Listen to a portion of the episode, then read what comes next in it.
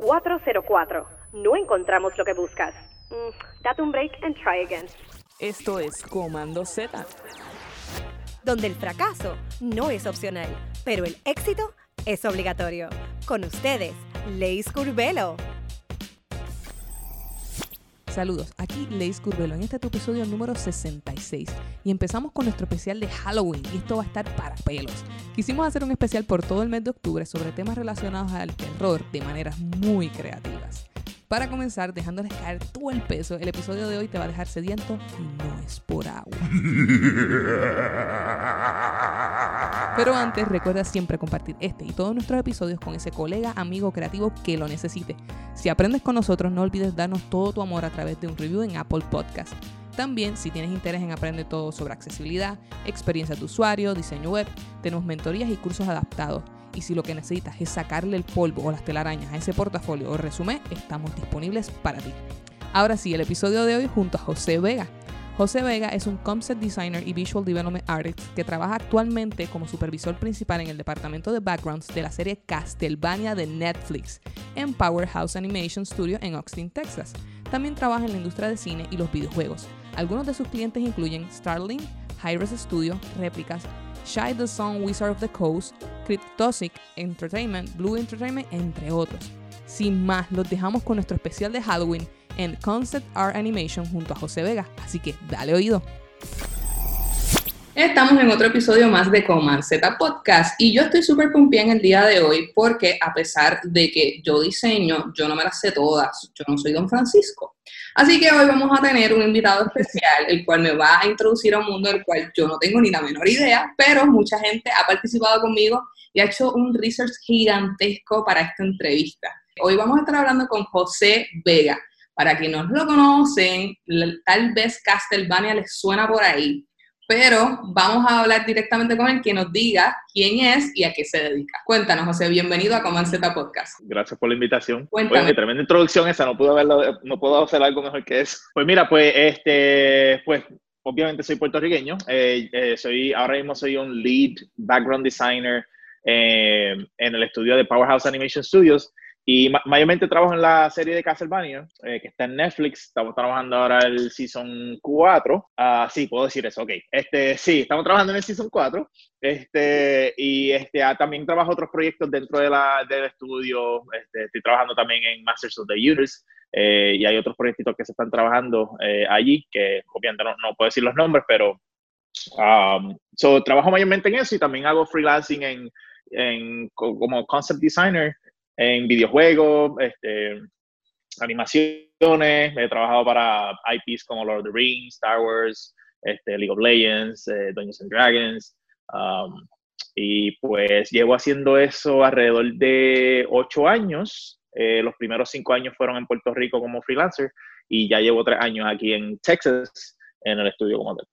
Mira, me diste por donde me duele. A mí me encanta Star Wars. Oh my God, mi papá. Ah, ¿de verdad? Tan juqueado cuando escuché esta entrevista, va a decir, ¿qué? para, para lo que, como yo, eh, ven el diseño a un nivel súper macro y cuando hablamos de diseño, la gente en la calle lo que escucha, ah, tú eres diseñador gráfico, ah, tú uh páginas web, pero específicamente tú te dedicas a lo que es background designer. Cuéntanos, ah, ¿verdad? ¿Qué hace un background designer? ¿Qué, ¿Cuál es su day-to-day basis? Como que qué es lo que hace específicamente. ¿Cómo, ¿Cómo, tú le explicarías básicamente a tu abuela o a tu tía, ¿qué tú haces? Uf, uf. Ah, pues mira, este, de hecho, recientemente estuve hablando con alguien y me hizo más o menos una pregunta similar y le dije, mira, te lo voy a explicar como se lo explico a mami y papi, que aún así yo creo que todavía no saben lo que hago exactamente. So, este, so, básicamente, eh, en el mundo de la animación, videojuegos y películas, um, más o menos trabaja de la misma manera en cuestión de qué es lo que se diseña, pero básicamente si por ejemplo tuve este, una animación o, un videojuego, tú tienes el personaje, eh, pues que es el personaje y todo lo demás que es el environment, la localización como tal, eso es lo que nosotros le llamamos el background o environment. Eh, en el caso de animación, eh, específicamente por ejemplo para Castlevania, por ejemplo, si eh, Alucard está en el, en el, en el, en el castle, pues el castle como tal, el, el environment, sea un, cuarto interior o en, en, el hallway, en los exteriores, todo eso se tiene que diseñar a base de, el, pues, de la historia, del IP, el, el, tiempo, si es medieval, si es gótico, si tiene fantasía o sci-fi, lo que sea. So, todo lo que tenga que ver con el environment, pues lo que nosotros diseñamos. Eh, eh, y también lo, lo, que nosotros le decimos los props, este, que también es similar en, las películas, que es básicamente todo lo que los personajes, todos los objetos que los personajes interactúan eh, y también con los que no interactúan. por ejemplo, si hay un, este, en el caso de Castlevania, por ejemplo, a ver si te puedo dar un buen ejemplo. Um, por ejemplo, si estás en el Belmont Holds, pues hay muchos props en cuestión de lo que ellos coleccionaban a través de los años, porque ellos eran hunters. So, tenemos muchos props eh, que eran trofeos o armas o cofres o tesoros, pues todas esas cosas se tienen que diseñar a la base del IP y que tengan que, o sea, que tengan que estar al unísono con el environment donde están. Además de eso, es el hecho de que tú tienes que saber un montón de historia, de, em, eh, de conceptualización de espacio y de época, porque vas a, posicionar ¿verdad? a ese personaje dentro de, un ambiente específico. Eh, cuéntanos qué consideraciones tienes que tener eh, cuando tienes que pensar en la, en la historia, ¿verdad? En el contexto del juego o, de cómo vas a poner ese, ese, personaje específicamente en esa área. ¿Qué cosas debes pensar cuando estás diseñando los backgrounds?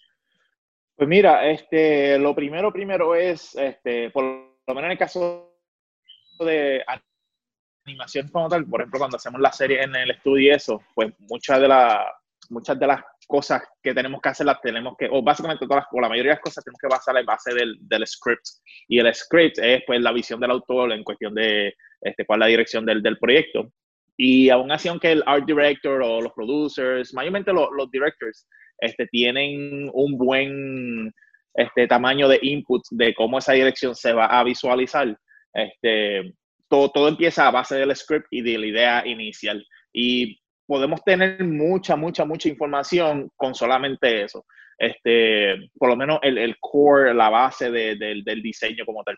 So, por ejemplo, para Castlevania, este, tú lo puedes simplificar a su más básica manera como un Gothic Fantasy Story. Este, eso ya tiene Gothic, eso ya tú sabes qué tipo de arquitectura va a usar, el, el, el tiempo en la época donde, donde, se va a, donde se va a establecer. Este, so, ya con eso nada más, con Gothic Fantasy, ya con eso ya tú puedes tener un mundo de, de correr el mundo de idea, entonces pues, poco a poco va este, definiendo los specifics. Este, so, por ejemplo, en cuestión de cómo va a diseñar los buildings, pues tienes que tener cuidado que no se vea este, muy eastern o muy este, modern este, sci-fi o, este, o muy este, no sé, muy, muy, este, muy en los tiempos de antes, que no se vea tan sofisticado como el Gothic Architecture. So, todo eso, pero yo creo que puedes tener mucha, mucha, mucha información con el basic idea del script y de dónde se establece. Y a mi Castlevania fue súper fácil porque Castlevania ya tiene un historial de, de contenido que, um, o sea, que podemos, por ejemplo, nosotros en el estudio sacar y, o sea, demasiada información de ahí que nunca se acaba.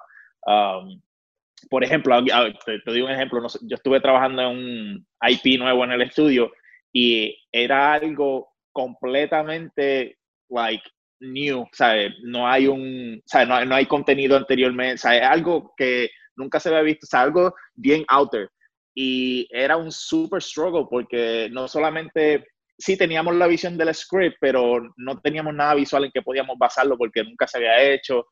So, esa parte de visual development, que es lo que se hace en preproducción, pues es un huge challenge porque tenemos que como con algo, o completamente nuevo.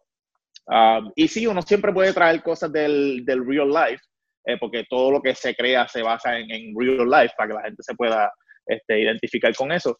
Pero este, este, ese proyecto en particular fue un super struggle porque es como que algo completamente nuevo, no era como Castlevania que básicamente era en, en, términos básicos easy porque por tanto contenido que hay sobre Castlevania. Me imagino, eh, eh, digo, ¿verdad? Yo que soy fan de Star Wars, es como que leerte todas las historias, ver todas las películas, leerte los cómics, tú tienes una receta gigantesca de data eh, que ahí puedes poner a volar tu, tu imaginación, pero a veces cuando tienes el blank canvas, que la gente suele decir, decir como que, ah, tienes el blank canvas, como puedes hacer lo que tú quieras, Eh, sí, sí, no, ya, no es tan fácil.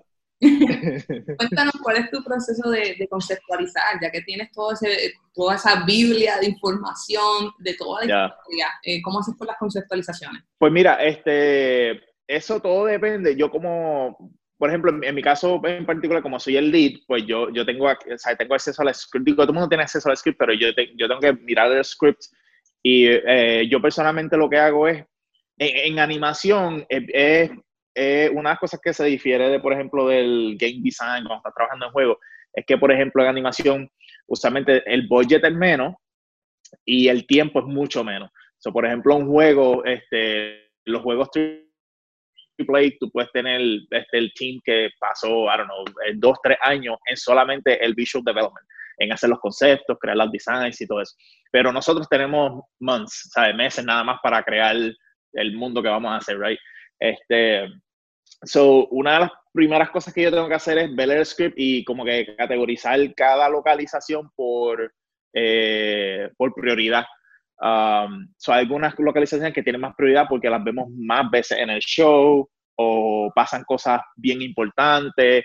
Eh, son un, sinnúmero de factores que, que, ciertas localizaciones son más importantes que otras. A veces tenemos localizaciones que es como que un, un forest en, en la noche y pues como que, eh, pues ok, un bosque en la noche, ¿sabes? No, no tiene mucho, este, pero tiene localización como el, el, el caso, este, el Vermont Hold, este, ¿sabes? Todas estas localizaciones que son súper importantes.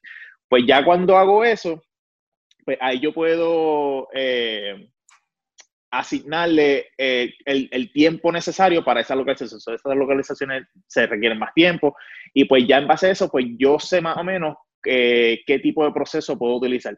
Por ejemplo, si hago una localización que es low priority, pues como un bosque, pues, o sea, yo no tengo que hacer un modelo 3D, no tengo que hacer mucho research, no tengo que hacer mucha, mucho este, pre-work, porque es algo básico. Este, pero ya cuando una localización, importante, pues eh, el research es lo, más, lo primero que se tiene que hacer, porque se tiene que hacer el research de, ¿sabes? ¿Cuál va a ser la, arquitectura? el, tipo de luz, ambiente, color mood, eh, sabe, todo eso, para entonces empezar, este, a mí personalmente me gusta sketchar en 3D, este, yo casi, ya casi no hago sketches normales como en, en Sketchbook o en digital Photoshop, este, a mí me gusta ya sketchar todo en 3D porque lo puedo ver tridimensionalmente y ya yo sé cómo, cómo el espacio se está viendo en, en, en, el, en el macro este, ¿sabes? Dónde los personajes pueden caminar, este, dónde pueden interactuar, si hay un edificio aquí, si hay otra cosa acá. So, en el 3D, pues me, me facilita mucho ver eso. Este, y ya cuando tengo eso, pues yo puedo entonces, dependiendo de la localización, pues puedo como que este, en Photoshop pues empezar a, a sketchear el, el, diseño del edificio, el, diseño del prop, o este, eh, o sea, lo que, lo que tenga que diseñar para entonces enseñárselo al director y ver si él lo aprueba, si no lo aprueba. Y cuando él lo aprueba, hopefully, de la primera, este, que no siempre es el caso, este, pues entonces, este, dependiendo del tiempo que tenga disponible, pues usualmente a mí me gusta tener eh, todos los, todas las localizaciones en 3D este, texturizadas y con luces, porque en la animación yo tengo que hacer 5, 10, 15, 20 backgrounds de un solo lugar. Y si yo tengo un modelo 3D, pues yo puedo, o si lo tengo bastante, bastante bien hecho, pues puedo hacer renders de, esa, de esos shots y llevarlo a Photoshop y entonces me toma mucho menos terminar la pintura final que si dibujar todo de nuevo, tirar los colores, volverla a pintar para 15, 20 backgrounds. So, este, so si es uno o dos backgrounds que tengo que hacer, pues maybe lo puedo hacer old, old school, este, hacerlo todo en Photoshop y, ¿sabes? Sacarlo, pero la mayoría de los casos, pues tengo que hacer 15, 20 backgrounds de una misma localización y pues este, es mucho más fácil press render, llevarlo a Photoshop, pintar los toques finales, hacerlo final y, y este, es 5 o 10 veces más rápido. Um, y ya después de eso, pues el post-production se encarga de lo demás. Wow, o sea, me acabas de volar la cabeza. Este, primero que nada, vamos, vamos por parte, segmentando tu contestación porque me, me quedé. Sí, sí, sí. Este, la importancia del research para tener eh, diferentes, eh, ¿verdad? Información visual que te permita ser súper accurate con los elementos que estás diseñando para que las personas tengan referencia previa y, y entiendan, ¿verdad? La localización. Bueno, es lo mismo hacer un castillo en Europa que hacer un castillo eh, qué sé yo, en, en, Asia, que hacer un castillo, o sea, realmente las referencias culturales conllevan, ¿verdad? Eh, le dan esa percepción a la persona para que se sienta de dónde es la historia. Eh, Exacto. Que eso que mencionas es como que, wow. Lo segundo es como que me, me, impresiona muchísimo que a veces la gente dice como que lanzarse de lleno al, al programa y empezar el trabajo full dentro del programa, muchas veces como que atrasa un poco el proceso porque es más difícil deshacerte de las ideas que ya están producidas. Y a mí eso siempre me ha llamado mucho la atención, por ejemplo, en mi caso, eh, cuando trabajo experiencias de usuario, el, hecho de hacer los sketches eh, me, facilita más descartar las opciones que realmente pueden ser que no sean tan viables, pero me da mucho trabajo descartar una opción que ya produje por mucho tiempo y le di mucho tiempo en la computadora porque ya empecé a hacer el wireframe a alta fidelidad. Entonces tú me, me, mencionas el hecho de que trabajas directo en 3D y entonces después poco a poco vas haciendo las escenas, me parece súper interesante, pero lo haces por el hecho de la eficiencia que ya son otros 20. Sí, sí, aquí no es, aquí no es, por ejemplo, yo, por ejemplo, las cosas, las cosas work related, este, que tienen que ver con el estudio y, cliente, o sea, yo no lo veo como que, este, eh, sí, tengo que hacer un buen trabajo, pero yo no lo veo como que, ah, mira esta gran perspectiva que dibujé a mano en Photoshop o en mi, o sea, nobody cares. Este, sabe, el, cliente lo que le importa es, mira, tienes mi producto final, se ve bien súper nítido, te pago y ya. Um, sí, para trabajos personales, pues uno, uno se dedica un poquito más en el craft como tal, porque uno quiere mejorar como artista. Pero en el, en el, en, mi mentalidad, en el trabajo, o sea, lo que tiene, todo lo que tenga que ver con cliente es de la manera más eficiente que lo pueda hacer, lo más rápido posible, porque así puedo hacer más trabajo. Cuéntanos qué principios del diseño utilizas dentro de tu práctica profesional. Eh, por ejemplo, aquí en Common hemos entrevistado diseñadores de todas las áreas, inclusive algo tan eh, ¿verdad? raro como el diseño culinario, que hemos tenido entrevistas eh, mm. con muchos chefs y aplican muchísimo de los, de, los, de los principios básicos del diseño en la comida, en el estilismo. Específicamente en tu labor, ¿cuáles son los principios de diseño que tú trabajas día a día? Mira, yo creo que en todo tipo de arte, yo diría que la mayoría de las cosas core básicas se, se overlap entre uno y el otro. Este, si yo, yo estoy seguro que si yo hablo con un chef, por ejemplo, ellos te van a hablar de colores, de la armonía de colores en las comidas, la composición de los ingredientes, de todo eso. Así mismo fue. este, pero yo en particular, este, yo tengo que bregar mucho con, con colores. Nosotros hacemos algo que se llama color scripts, que es básicamente como el script inicial que se escribe, o sea, que el autor escribe, pero es la información a través de color y luz y cómo podemos utilizar el color y luz para llevar este, las emociones que están pasando en el evento del show, el juego, el environment, lo que sea. Este, pero eh, realmente esta pregunta eh, eh, se lleva a lo más básico, entender lo, que es la composición, cómo hacer un buen compos, un, un buen composition, este, nosotros vemos con values, que básicamente como los, como el, el brightness y el darkness del color este, juega con, con los demás colores dentro del, del environment. Este, eh, luz, eh, sombra, este, forma, cómo la luz este, define la forma de las cosas, la arquitectura, los props, los personajes. Eso, todas esas cosas básicas creo que son el core de, de, de, lo que es el diseño dentro del, del concept design, básicamente.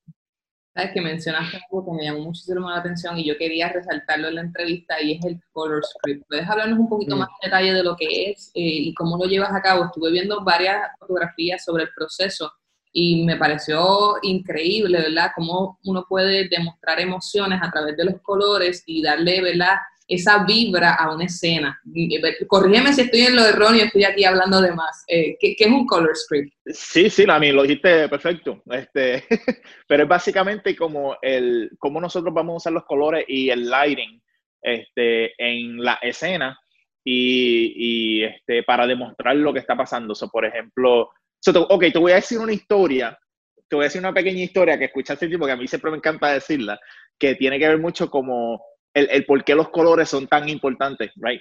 Y este, este, y creo que encaja bien con lo que estamos hablando. Um, eh, pues era este muchacho pequeño que era el que quería ser artista y este y pues básicamente le decían lo de siempre, ¿sabes? No puedes tener una, o sea, no puedes, no puedes vivir del el arte, este, el arte no es tan necesario en la vida cotidiana, bla, bla, bla.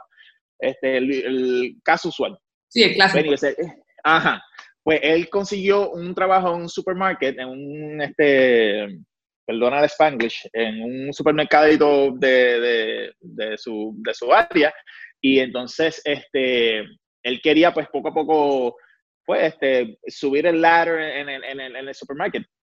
Y pues, anyways, este, un día, este, él estaba trabajando en la carnicería y se quedó tarde ese día y al otro día cuando llegó el jefe, este, el, el, jefe empezó a notar que las ventas estaban subiendo en el área de las carnes. Entonces, pero el, jefe no sabía por qué. Y entonces, este, cuando habló con el muchacho, para hacer toda la historia corta, el muchacho lo que hizo fue que, yo no sé si tú has visto, que digo, estoy seguro que lo has visto, que si tú vas a la carnicería, ellos tienen unas matitas verdes como que alrededor de las carnes. Y pues yo creo que mucha gente no sabe una de las razones por la cual tienen eso y una de las razones es porque el color verde complementa el color rojo. So, al tener algo verde al rojo, pues hace que el rojo sea un rojo más vivo, por ende la carne sea más fresca. So, por ende la gente la va a comprar más. So, eso se lo explico el nene y el único, como único tú sabes, sí sabe sobre teoría de color. Y pues le explico eso al jefe y pues, you. Pero es como con... Blow mind, ok, ok. Ahora yo en la canilla so, um, matita verde. Sí, sí, sí. Este, so, por ejemplo, nosotros cuando estamos haciendo una pintura o algo así, este, mucha, a veces mucha gente pregunta, oye, ¿cómo puedo hacer este color más brillante, o sea, más, más saturado, este color más brillante? Pero no necesariamente tienes que editar ese color, tienes que editar lo que está alrededor de ese color para que entonces eso influencie este, el, color que quieres, o que quieres que sea más brillante o más colorido, etc. Um, so, jugando con esos colores, a mí me encanta hacer los colores, probablemente es una de mis cosas favoritas porque uno, no tienes que hacer unas pinturas súper detalladas, es más sobre el mood y el, y lighting, y, y, con eso puede ser un poquito más luz, este, y es bien expresivo en, en, en la forma que, o sea, que tú vas a presentar esto porque tiene este range gigante de colores para, para transmitir la emoción de, de, la escena. ¿Nos puedes dar un ejemplo eh, general sobre algún color script que has trabajado eh, con una emoción específica? Um, yes. Eh, so, para la gente que vio Castlevania, por ejemplo, este, en season, en el season 2 al final, este, Drácula se enfogona y hace que la, que la luna se ponga roja. Este, entonces, todo, básicamente todo el environment cambia porque tiene esta luna roja inmensa este, encima del castillo. Y pues este, yo hice el color script y la mayoría de los backgrounds para toda esa escena, esa pelea con la, con la luna roja y eso. Y este, esa, esa, esa, probablemente fue como que una de mis favoritas porque ese color rojo tan intenso como que da esa emoción de, de, de lo que Drácula está pasando al momento y el revolú que está pasando en, en, los episodios. Este, so, eh, esa, esa una es mi favorita. Y la otra fue, este, en, sí, en Season 2 también, pero fue un poquito más temprano en la temporada, cuando el, uno de los, uno de los a él lo cogen de, eh, lo convierten básicamente en un Night Creature, o no un Night Creature, pero lo convierte como un tipo zombie, y entonces hacen que él haga un, como que una, una que bendiga el agua de un río para un plan de Carmela, un revuelo. Pero anyways, ese color script, él, se, él como que, él básicamente se sacrifica, quote para crear este, el agua bendita en el río. Entonces, ese efecto de él muriendo dentro del agua, porque ellos no pueden tocar el agua bendita, este, hacer que la magia salga de él para que él explote y toda esa cuestión, pues como que este, para mí fue súper porque es como que añadir ese, ese fantasy element en algo tan, tan gothic, tan dark, pues fue súper cool. Pero, ya. Qué bueno que estamos entrando en los elementos principales de la historia de Castlevania. Eh, y voy a dar los créditos antes de, terminar la entrevista, y es que para esta entrevista Fernando García, Javier Cruz, Shirley Rosario y Nelson Ríos me han ayudado a poner todas estas preguntas que vamos a estar haciendo de ahora en adelante sobre específicamente la serie, porque como dije, este, yo quisiera aprendérmelas todas y estar todo el tiempo pues, pendiente a todos los temas que trabajo, pero yo no soy experta, pero ellos son los duros. Esas cuatro personas dieron el todo por el todo para darnos estas preguntas, así que yo no sé si tú vas a estar ready para contestar todo esto, pero... Eh, rayo. Vamos allá. tan fácil. vamos allá, vamos allá. Bueno, la primera pregunta dice, eh, el estilo de anime, ¿verdad? De por sí eh, es un mundo aparte, sabemos que, que, es un estilo bien particular, ¿verdad? Y nos gustaría saber, eh, para las personas que nos están escuchando, si nos podrías explicar cuáles han sido los retos al acoplarte a este estilo de animación específico. Pues mira, realmente, si, si la, de verdad, la, la, contestación real es que no fue, ¿sabes qué? Fue fácil. Este, porque una de las cosas que a mí me, encanta de la serie es la razón por la cual este, sigo trabajando en ella, es porque este, si, si tú ves muchas de las este, de, los, de los animes clásicos y, la, y, muchos animes que salen ahora también, este, ¿sabes? Eh, la composición o el, el composite del personaje con el background usualmente es bien separado. So, y me refiero con esto es que no, cuando hacen el post-production o si hacen post-production, eh, por ejemplo, no toman en consideración el lighting del background como tal, este, para aplicarse a los personajes. So, esa, esa unión de, de, del environment con el personaje usualmente queda bastante separada. Este, por, la, por el tipo de luz, este, la composición, etc. Pero en Castlevania y muchos otros animes lo hacen también, este, Attack on Titan lo hace súper bien, Vinland Saga, sea, todos estos animes que son relativamente nuevos lo están haciendo mucho. Este, y es que tomar en consideración el lighting y, la, y, los colores y la composición del, del, environment para situar el personaje dentro del environment y este, hacer que todo se vea como una sola cosa, como debe ser. Este, eh, realmente cuando, cuando, a mí me contrataban para este trabajo, ya yo hacía arte que parecía que podía en cuestión del estilo de, de cómo lo estaba pintando y, todo eso, parecía que podía caer dentro de, de, de, los environments que ellos ya tenían en mente.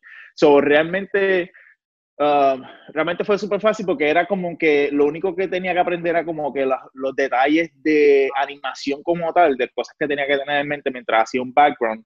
Este, eh, pero esas son cosas que tú realmente no sabes hasta que estás dentro trabajando. O sea, eso, es, algo que es difícil de, esperar de una persona que nunca ha trabajado en animación que lo tenga, porque no. O sea, simplemente son cosas que aprendes dentro del estudio eh, o dentro del trabajo. Eh, pero el core, el base, este, la arte base, pues era básicamente lo que ya yo estaba haciendo. So, realmente fue relativamente fácil. Pues ahora que mencionas eso, me voy, me voy a adelantar a, las preguntas. Y es que quiero saber entonces, ¿cuál es el error más común? Nosotros tenemos una sección que se llama Fallando en lo fácil. ¿Cuál es el error más común que cometen los diseñadores que quieren incursionar en, esta, ¿verdad? esta especialización de background designer? Porque ahora mismo estás mencionando, pues te das cuenta en el trasfondo, ¿verdad? Cuando estás trabajándolo poco a poco porque ya estás en la industria. Pero ¿cuáles son los errores más sencillos cuando eh, eh, recién empiezas que tú dices como que, DH, eso es como que siento uno y como que se me pasó? Mira, eh, creo que la primera puede ser um, consistencia.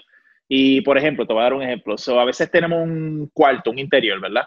Y ese cuarto tiene este, una ventana de doble, de doble o sea, que se abre del doble y este, maybe hay un vaso, dos libros y una vela en una mesita, pues hacemos un background con eso, pero me viene el otro shot solamente hay un libro, la vela está apagada o las ventanas están media abiertas o, la, o le añadimos una cortina que no estaba antes.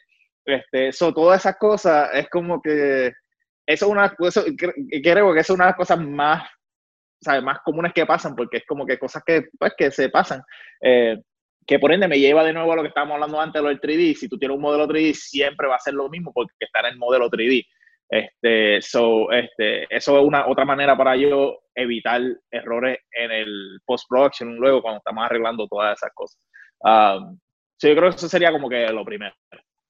me acuerdas cuando tú estás viendo una película y tú te sientes un genio porque te diste cuenta que hubo un error y es como que, ¡ah, eso no iba ahí! Sí, sí, que también pasa a ustedes, ok, ok. Muchacho, y lo mucho, y lo mucho que pasa, muchacha. bueno, eh, sabemos que la, que la serie se desarrolla específicamente en Europa, ¿verdad? Pero eh, la serie es anime. So, me gustaría saber la influencia que tiene en términos de influencia cultural, la fusión de estas culturas dentro del diseño que estás realizando para los backgrounds. Ok, ok. Pues este, sí, yo creo que sí, porque eh, yo creo que, o sea, no, importa si trabajas en animación, videojuegos o, o este, películas, creo que cualquier diseño que tú hagas, este, creo que, ¿sabes? Tienes que, tiene que haber alguna, de alguna manera, alguna base en la vida real, eh, no simplemente porque eh, es la, gente se relaciona con eso, eh, pero, ¿sabe? Trae ese nivel de credibilidad este, cuando estás creando algo. Eso, por ejemplo, eh, y, hay, un, hay, hay una, una, unos términos eh, exactos para esto, pero no vamos a entrar en eso. Pero, por ejemplo, cuando tú estás diseñando, por ejemplo, una, una pistola en, en un videojuego sci-fi, este, este, tú, puedes, tú puedes realmente crear cosas que están bien out there, pero los core elements de un arma, de una pistola, tienen que estar ahí para que la gente relacione ese objeto con una pistola. por ejemplo, tiene que tener un trigger y un handle. Este, todo lo demás, pues puede ser como que completamente diferente o cualquier otra cosa. Pero al tener esos core elements, este, la gente que ve ese objeto, pues pueden relacionarlo con lo que es. Eh, y eso se traslada a, cualquier cosa que estás haciendo en el environment. Este, so, eh, so en ese caso, pues el, art director Sam Desai tenía una, visión este, exacta para lo que él quería hacer. Y este, él, él, y el hermano Adam Dis, que son los directores, este, son los biggest fans de Castlevania que yo conozco. Um, so ellos ya tenían como que su propia visión de cómo podría verse. Este, y pues ellos trajeron pues ese, ya Castlevania tenía ya ese background de Gothic y European style, este, pero eh, ellos trajeron su propio flavor to it. Yo, yo tengo otra sección y, yo creo que vamos, vamos por ahí, vamos a ir llegando a, a esas preguntas relacionadas, pero y, y, siempre lo hacemos, ¿verdad? Porque como hace darle para atrás, pero lo importante es aprender de esos errores. Yo quisiera saber cuál ha sido tu peor experiencia diseñando background. No tiene que ser necesariamente de Castlevania, pero, pero si lo dices también de por ahí, pues no hay problema. Pero, ¿cuál ha sido tu peor experiencia diseñando? Lo has dicho como que es una historia de terror, pero ¿qué aprendiste sobre ese proceso? Hmm. Pues mira, en cuestión del proceso, yo realmente no he tenido como que uno, una, una experiencia así, este, o sea, de terror, así, una cosa. Este, pero te voy a dar un ejemplo de algo que nos pasó en Castlevania, este, en Season 2, este, que son cosas que, que pues pasan en, en la producción porque pues son cosas que pasan. Um, pero básicamente, este, eh, por si muchos no lo saben, nosotros outsource. Nosotros, eh, nosotros outsource eh, muchos de los elementos de, la animación, ¿sabes? Nosotros outsource eh, backgrounds, animaciones, los keys y, muchas cosas porque simplemente nosotros, o sea, el team de nosotros no puede hacer toda la serie por más que quisiéramos, este, no tenemos el, el, budget ni el tiempo para hacerlo en el tiempo requerido. So, mucho, la mayoría de los backgrounds y eso, nosotros los outsource. Y aunque a nosotros tenemos que arreglarlos cuando llegan, porque no están al nivel que nosotros queremos que esté, este, pues eh, recibimos mucho, mucho material en cuestión de characters, personajes. Pues en Season 2, este, hubo una escena que este, para los que han visto Season 2, voy a ser un poquito más específico. Este, cuando al final, cuando Carmilla está hablando con Hector en, en, la en lo que quedó de la, de la ciudad de Brayla después de la destrucción, este, hay una transición de sunset a nighttime durante la conversación. Y entonces se ve que Carmilla está escondida porque ella vampira no puede estar en el sun. y pues este, eran como, como maybe 100, ciento y pico de, de, de escenas. Y pues cuando nosotros recibimos ese, esa, esa, esa, parte de la escena, ellos le hicieron todo en Sunset. Y pues no podía ser porque Carmila no puede estar en el sol. So, yeah, so, este, este, usualmente cuando hay errores así, pues nosotros le decimos que lo arreglen, porque pues eh, fue el error de ellos. Pero en este caso, cuando nos, eh, y eso era cuando yo estaba más o menos empezando, este, cuando miramos los storyboards, por ejemplo, este, esas escenas no estaban bien definidas como lo que tenían que ser. Y pues nosotros básicamente aceptamos el error. Este, pero el director me llama y me dice, mira, este, tenemos estas escenas, son, eran como, eran, eran entre 80, 110 escenas más o menos este, hay que arreglarla, ¿sabes? ¿Cómo, cómo podemos hacerlo? Y yo, eh, pero la cuestión es que tenemos, ¿sabes? Dos o tres semanas para arreglar, para hacer ciento y pico de backgrounds completamente nuevos. Este, o sea, no podemos usar nada. Este, so yo tuve que come up con un plan, este, para poder hacer todos esos backgrounds completamente de from scratch. Este, para, arreglar esa escena. Y este, esos tiempos fueron legendarios, de verdad, porque aún al día de hoy todavía hablamos de Season 2, Brayla, este, at the end, porque eso fue como que este, unos tiempos bien, bien este, hard. Pero lo pudimos hacer. Um, historia de terror, o sea, yo estoy tratando de, wow, es una historia de terror. O sea. Sí, bueno, yo me acuerdo, yo estaba haciendo como like 10, eh, de 5, 10, 12 backgrounds al día. Um, eso era como que, ¿sabes? Yo estaba así creando backgrounds como si fueran este, you know, este, algo ahí rápido. Pero, pero de, de nuevo, creo que vuelve de nuevo a la parte de, de, al principio que estábamos hablando, yo no hubiese podido haber hecho eso si no hubiese tenido o si no hubiese hecho para aquel entonces un 3D. Este, so, esa, esa, esa fue como que una de las, este, algo bueno que salió de eso fue que fue una de las experiencias, o uno de los, De, de, los eventos que pudo, pudo usar durante el pipeline del, trabajo para incorporar más 3D y, enseñarle al estudio, ¿sabe? Lo, lo beneficioso que, puede utilizarse en, en, el pipeline como tal. Um, por ese lado todo fue súper bien.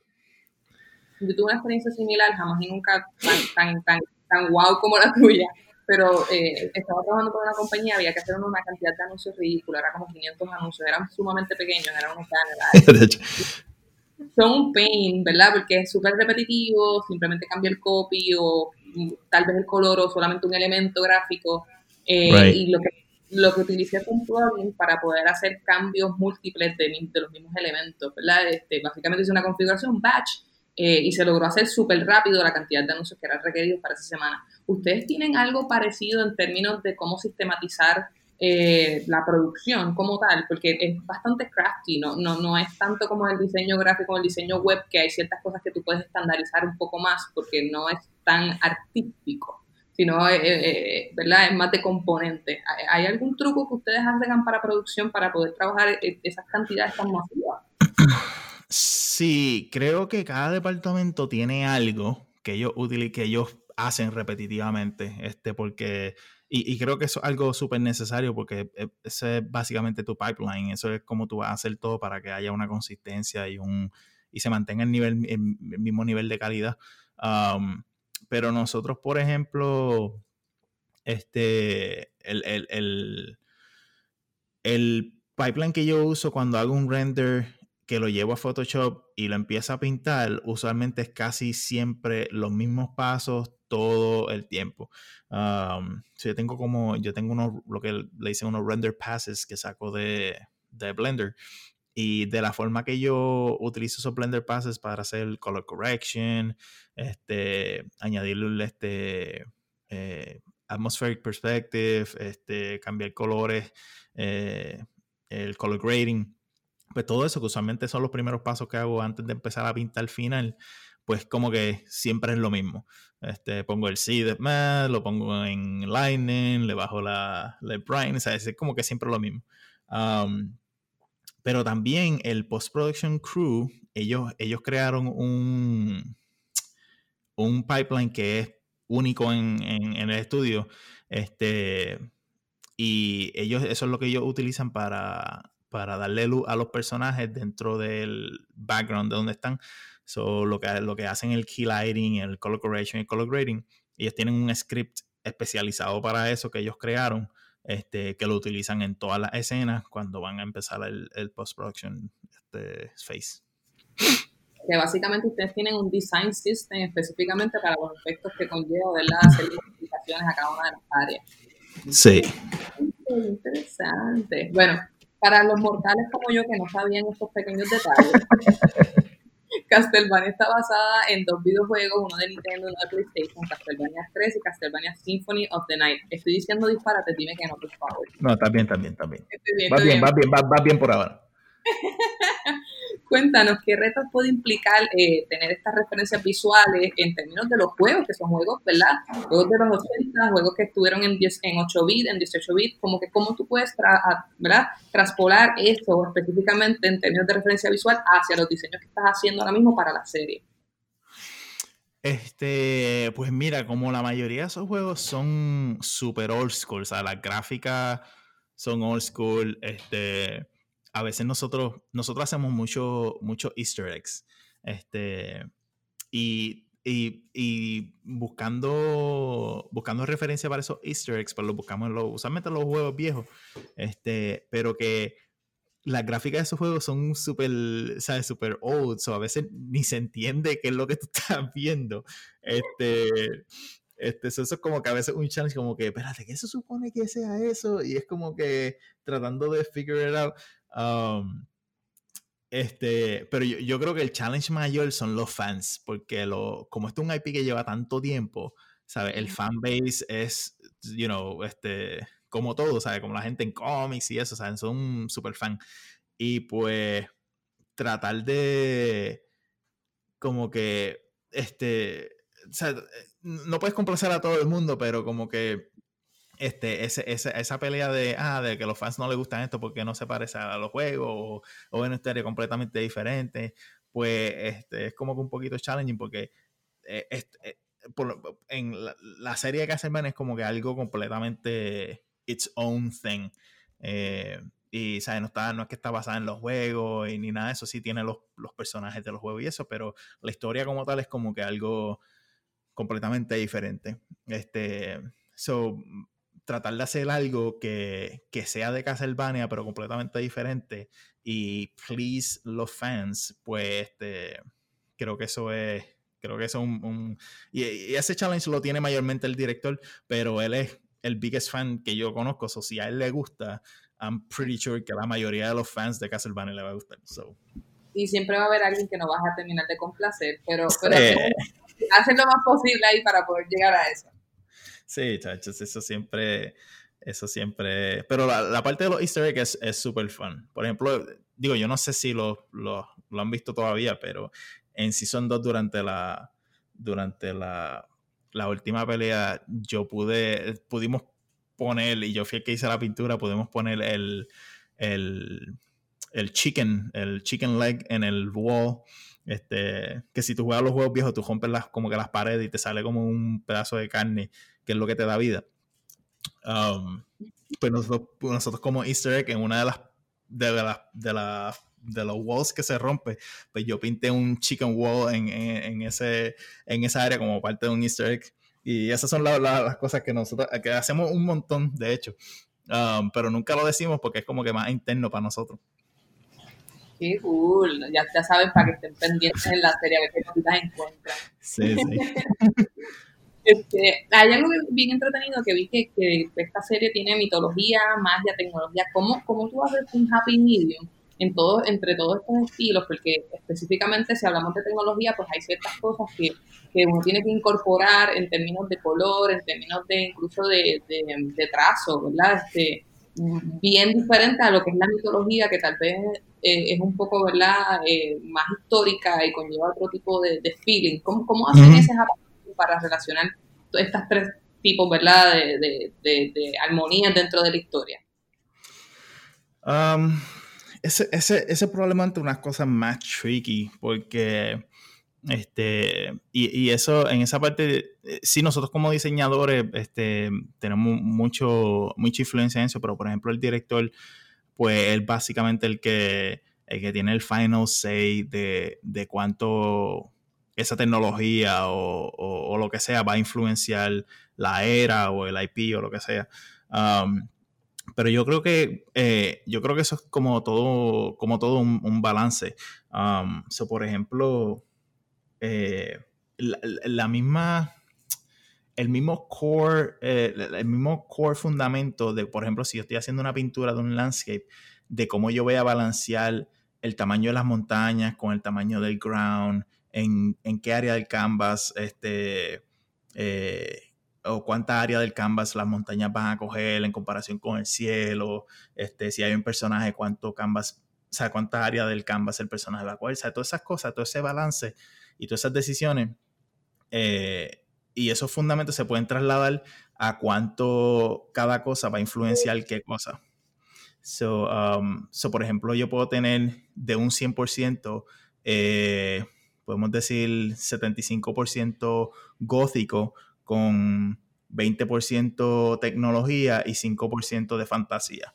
So, ahí yo, yo tengo un balance este, de, de de cada cosa, porque si yo, si yo, lo, si yo tuviera esas tres cosas, eh, gótico, este, fantasía y tecnología, si yo le doy un mismo, si le doy 33% a cada una, pues siempre va a haber una pelea entre cada una de cuál va a dominar la cual. Um, so, un mejor diseño siempre va a haber como que un core element. En el caso de nosotros va a ser esa área European Gothic. Y entonces va a tener un por ciento mediano de maybe 20%, 30% de lo que es este, maybe tecnología fantasía, y entonces el resto, este, que es lo que nosotros le podemos decir, este, los minor details o el high frequency details, pues cogen un, un por ciento mucho menor. So, así tú haces tu composición de esos elementos en cada diseño que tú hagas, básicamente. So, literalmente tú tienes una receta, tú te tiraste ahí el, el y hiciste una pizca de esto con un saborcito de aquello. Literalmente, lo dijiste exactamente así mismo. Cuando uno hace un cake, una pizca de esto, un 5 gramos de esto, exacto, exactamente. Eh, que a mí siempre me gusta que, que, las personas que nos escuchan, no matter what, lo que están haciendo ahora, justamente cuál es su trabajo actual, puedan entender que lo que están haciendo le va a servir de base para su trabajo como diseñadores profesionales. ¿Cuál fue tu primer trabajo y qué aprendiste de ese primer trabajo que estás aplicando justamente ahora? Ya, ya ni me acuerdo cuál fue mi primer trabajo ever. Pero, pero, este. If I go back. Porque yo cuando era chamaquito, como por ejemplo, mi mamá trabaja en un hospital y ella me llevaba a la farmacia a hacer el inventario. Y este, y sí, yo creo que no ni me pagaban porque yo era menor de edad. Um, pero creo, ok, yo siempre he sido bien, este, o sea, yo tengo una personalidad bien, este, obsessive y, este, competitiva, right? So, yo todo lo que hago, o sea, yo siempre quiero ganar, right? Y, este, sea, siempre quiero hacerlo bien, este, todo eso. Pues, eh, yo trabajaba, este, cuando estaba en college, eh, yo trabajaba en Panera Bread. Eso no lo hay en Puerto Rico, pero este, es como un café, un deli café. Y este, y, y yo estaba, digo, todavía me, a mí todavía me encanta, pero siempre estaba súper obsesionado por ir a trabajar allí, porque uno era comida en college, eso era como que este win-win situation. Y este, y otro era el, el rush de, por ejemplo, este, el, de tener ese rush en el, en el launch hour y tener ese competitiveness de tratar de hacer las cosas bien. So, algo en particular así que, que sea, este, eh, sea, que, que, es más como algo base, es más el work ethic. Este, so, a través de los años, o sea, yo siempre trataba cada trabajo así. no importa lo que yo estaba haciendo.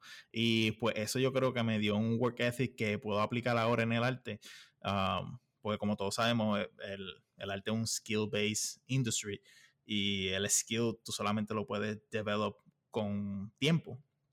So tienes que tener, tienes que tener esa paciencia de quedarte con ese, de practicar ese skill over and over and over. Este, so tener ese work ethic, creo que, este, creo que algo que, que, que he podido develop, no importa el trabajo que haya tenido en el, en el, en el pasado, para poderlo aplicar en, en este de ahora. Um, porque yo aún así trabajo, o sea, yo puedo trabajar 8 o 10 horas en el estudio, pero o sea, yo cloqueo y estoy trabajando en freelance o estoy trabajando en mis proyectos personales, estoy haciendo videos de YouTube, o estoy haciendo otra cosa que tenga que ver con ese, o sea, con mi, con mi development como, como artista. Um, y no creo que no pudiera haber o no puedo estar haciendo eso si no tuviera ese work ethic. Qué, qué, qué bueno que, que, mencionas eso. Yo, yo creo mucho en esto, en el sentido de que las personas que tienen éxito son porque son, es porque son personas súper fajonas, son, son personas que tienen mucha consistencia, mucha frecuencia, mucho compromiso y mucha pasión con lo que hacen. Y para mí esto es como que el consejo que todo diseñador y todo, toda persona creativa debe siempre llevarse consigo. Si quieren lograr el éxito tienen que tener una consistencia y, una, una, una, labor, ¿verdad? con frecuencia de esa práctica para poder seguir mejorando, ¿verdad? Como profesional en la industria. Este, José, de verdad, mil gracias. Estoy súper pompeada con esta entrevista. Y sé que muchos de los fans van a estar súper, súper contentos con todas las preguntas que has contestado. Y creo que le diste ahí como que la llamita para que mucha gente se ponga sketch it out again. Eh, y, ¿verdad? Y pick up esos skills que maybe piensan a veces, ¿verdad? Que eso, eso pasa muchísimo, que piensan como que, Meh, maybe nadie va a ver mi trabajo, lo voy a dejar o tirado en el iPad, como que nadie va a chequear esto, como que, pero realmente hay muchas personas que tienen talento allá afuera y escuchándote de seguro van a, van a querer a show in case a little bit more. Sí, ese es el mal de todo artista. literal, literal. Un millón, de verdad, muchas gracias por tu tiempo y por haber pertenecido a, a, a esta entrevista de Z Podcast. Ay, no, gracias a ti de verdad por la invitación.